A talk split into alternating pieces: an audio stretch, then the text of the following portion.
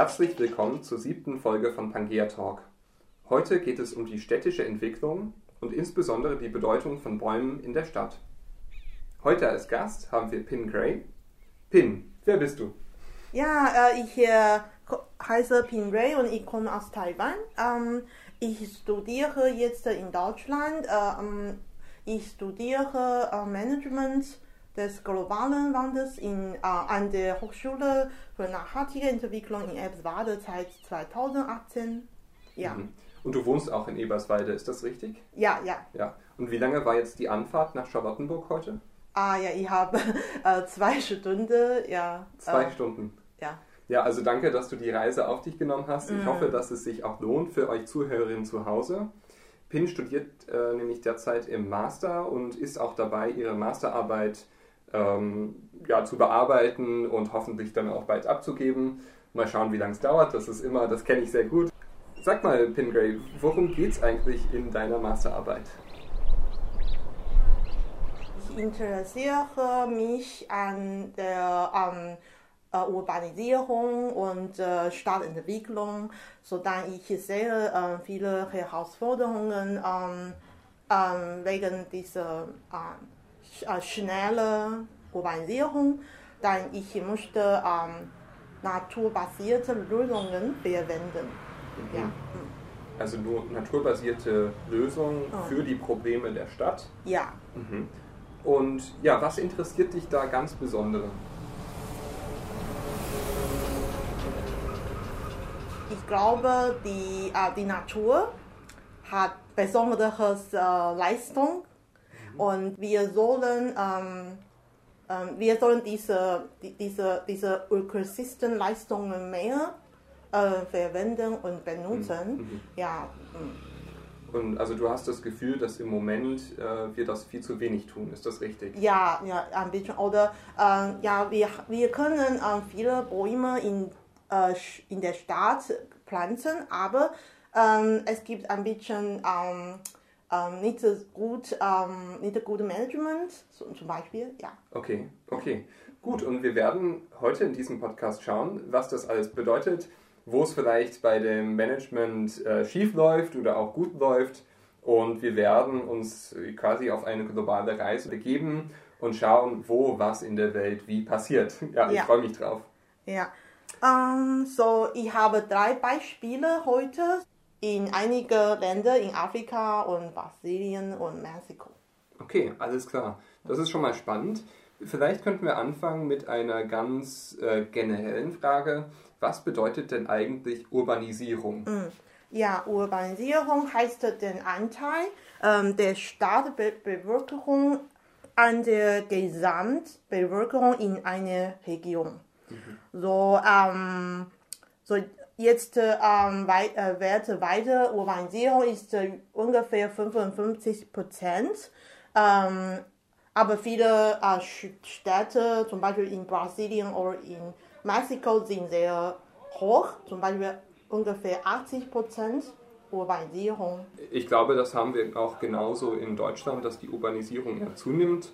Und ja, die weltweite Bevölkerung nimmt ja sowieso zu. Und wenn die meisten Menschen in Städte wohnen, dann ist es auch klar, dass äh, die Weltbevölkerung oder dass die Urbanisierung dann auch zunimmt.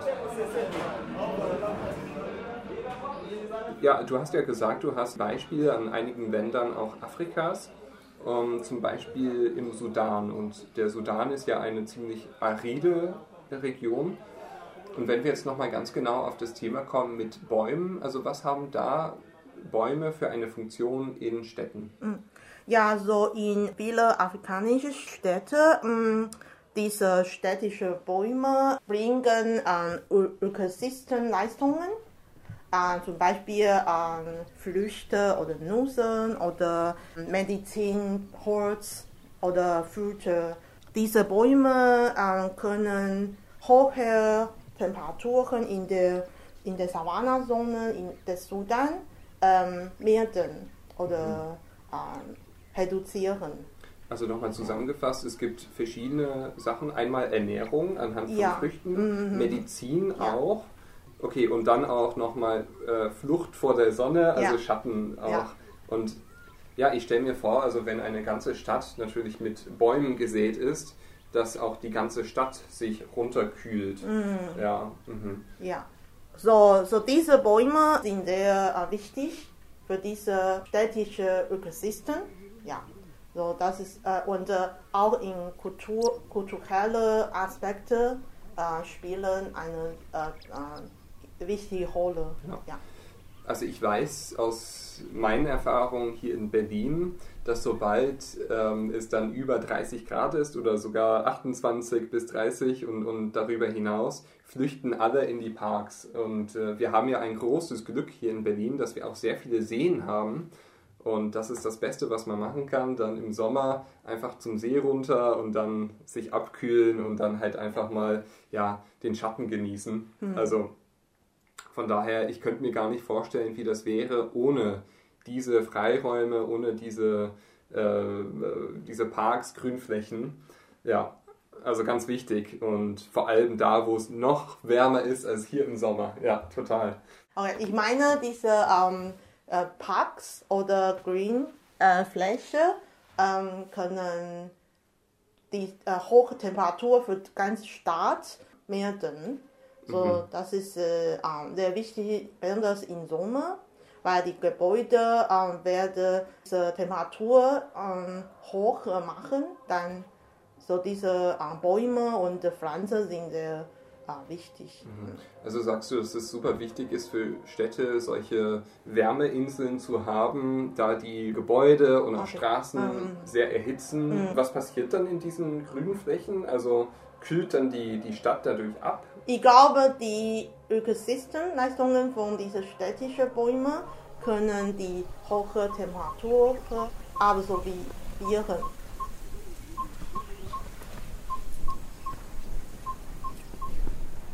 In Geschichte ähm, habe ich hier viele ähm, Materialien gele gelesen. So, ähm, eigentlich äh, äh, sind städtische Bäume mit äh, Menschen zusammen schon sehr lange Zeit bevor.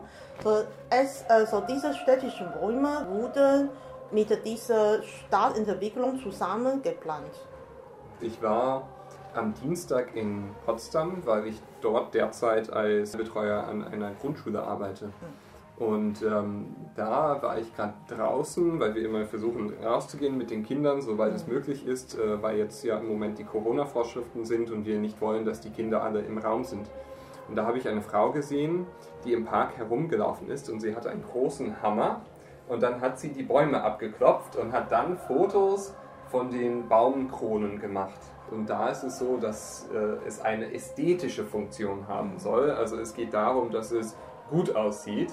Und dieser Park steht auch unter Denkmalschutz. Das heißt, wenn sie dann diese Bäume abklopft, dann schaut sie zum Beispiel, ob die äh, zum Teil hohl sind, weil sie innen verfaulen. Und da hat sie gesagt, ähm, wenn das der Fall ist, dann ist es nicht so, dass, diesen, dass sie den Baum abschneiden, sondern sie würden dann nur den Teil entfernen von dem Baum und also halt noch so, dass der Baum möglichst noch irgendwie steht. Also es geht dann gar nicht so darum, dass dieser Baum dann super lebendig ist, sondern einfach, es muss da stehen, es muss gut aussehen. Also das, das ist dort die Funktion dieser Bäume.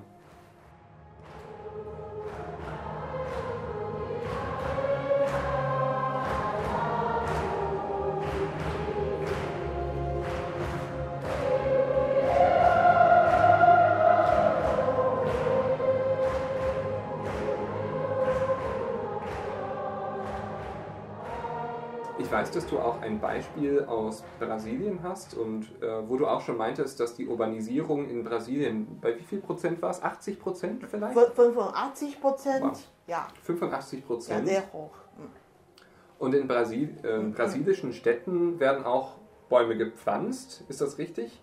Aber vor allem auch exotische Bäume. So, es gibt äh, mehr exotische Bäume als äh, einheimische Bäume. Aber das ist auch äh, ähm, ein Problem, äh, ein Problem äh, in anderen Ländern. Aber das nur, aber in Brasilien es ist äh, ja eine Situation und äh, ähm, die Stadt, Stadtbäume Auswahl sind auch, äh, ist auch äh, sehr ähm, ähm, sehr wenig, so zum Beispiel vielleicht ein oder zwei oder drei Arten. Aha. So, das ist äh, ja, ähm, das ist äh, das hängt ab, äh, hängt von ähm, Bevölkerung oder von Leben ja ab. So das ist nicht so gut, wenn wir Biodiversität überlegen. Mhm, verstehe. Ja. Aber warum ist es denn so wichtig, diese Biodiversität? Das ist doch, also wenn die Bevölkerung in, äh, in brasilischen Städten sagen, nein, diese drei exotische Bäume finden wir toll. Also wo, wo gibt es da das Problem? Ja, so, zum, so, so zuerst äh, die lokale Biodiversität können von diesen exotischen Arten Verdrängt werden? ja, ja oder so beein beeinflussen. Mhm, So dann und äh, ähm, es gibt so viele unterschiedliche Arten in zum Beispiel Brasilien, aber wieso nicht benutzen die Leute diese Bäume in der Stadt? Weil äh, äh, und es gibt auch ein sehr gut oder wichtig ähm, Stadtökosystem, ja für Tiere oder Insekten. Also die einheimische Ökosystem wird dadurch beeinträchtigt, dass jetzt exotische Pflanzen in der Stadt angepflanzt werden. Ähm, Pin, welche Bedeutung haben denn Bäume noch in Städten? In Mexiko-Stadt äh, gibt es sehr ähm, hohe äh, Luftverschmutzung wegen äh, die Autos und äh, Industriefabriken. Ja, so dann diese städtischen Bäume können die äh, Luftverschmutzung reduzieren. Ja, aber an, an anderer Seite ähm, sterben jedes Jahr 60 Prozent äh, städtische Bäume äh, aufgrund dieser Luftverschmutzung auch. So, das ist sehr schwer, auch für städtische Bäume äh, gut äh, aufwachsen. Das heißt, wir müssen versuchen, die städtische Verschmutzung auch zu reduzieren, damit diese Freiflächen, Grünflächen und Bäume ihre Leistung erbringen können. Für Ja. Das ist interessant. Also 60 Prozent der Bäume sterben dann ab. Und ist das dann bezogen auf Mexiko, also auf Mexiko-Stadt? Stadt, ja, Mexiko, Mex- Mexiko-Stadt. Ja. meine Frage wäre jetzt ja, was können wir eigentlich als Menschen Mhm. tun, als, als normale Bürger, die nicht in der Stadtverwaltung sind? Also was können wir eigentlich tun, um diese ähm, Leistung der Bäume und der Grünflächen zu fördern? So, es ist sehr wichtig, ähm, äh, dass äh, ähm, Bewusstsein äh, oder die äh, Aktivitäten für Ausbildung ähm, zu äh, planen. Ja. Also es geht darum, dass die Bevölkerung über die Rolle aufgeklärt wird, ähm, dass diese Bäume haben und genau, dass dann dieser Vandalismus beendet wird. Wie kann ich mir denn so einen Vandalismus an, an zum Beispiel Bäumen vorstellen? Wie, wie sieht das denn aus?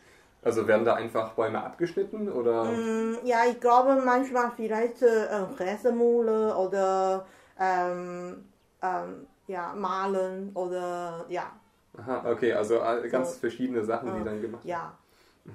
Ich habe hier nochmal was ganz Interessantes und ich habe das, äh, ich glaube, letzte Woche ähm, zugeschickt bekommen zu mir nach Hause. Und zwar geht es um die Wiederherstellung natürlicher Uferzonen im Lietzensee. Das ist herausgegeben worden von dem Bezirksamt Charlottenburg-Wilmersdorf, Umwelt- und Naturschutzamt. Und die haben auch das rumgeschickt, da jetzt die Uferzone am Lietzensee wohl erweitert werden soll. Also es ähm, sollen neue Befestigungen zum Beispiel unter Wasser errichtet werden, damit bewachsene Uferzonen entstehen können. Und das ist dann ganz wichtig, äh, einmal dann mit heimischen Uferpflanzen anzukommen äh, und diese eben zu bepflanzen, äh, sodass da dann äh, eben der Lietzensee dann auch seine Leistung erbringen kann. Also da sollen dann auch zum Beispiel heimische Tiere, heimische Vögel nochmal Platz haben zum Nisten und dann sollen auch zum Beispiel dann auch Fische äh, neu integriert werden können. Also ich freue mich total darauf.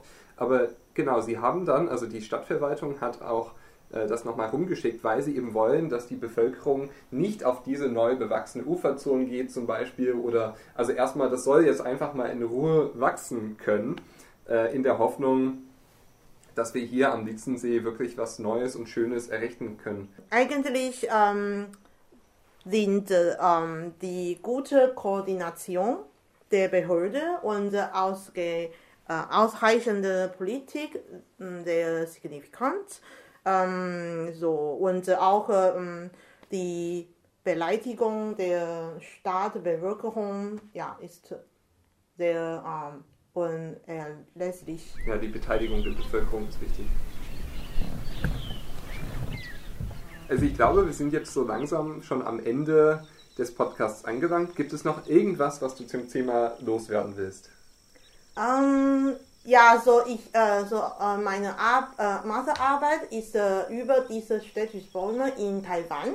So ich hoffe äh, auch, dass ähm, ähm, die, die Situation oder die Management äh, von städtischen Bäumen in Taiwan besser in der Zukunft können und ja, ich hoffe, meine Forschung ist hilfreich in viele unterschiedliche Städte auch. Mhm.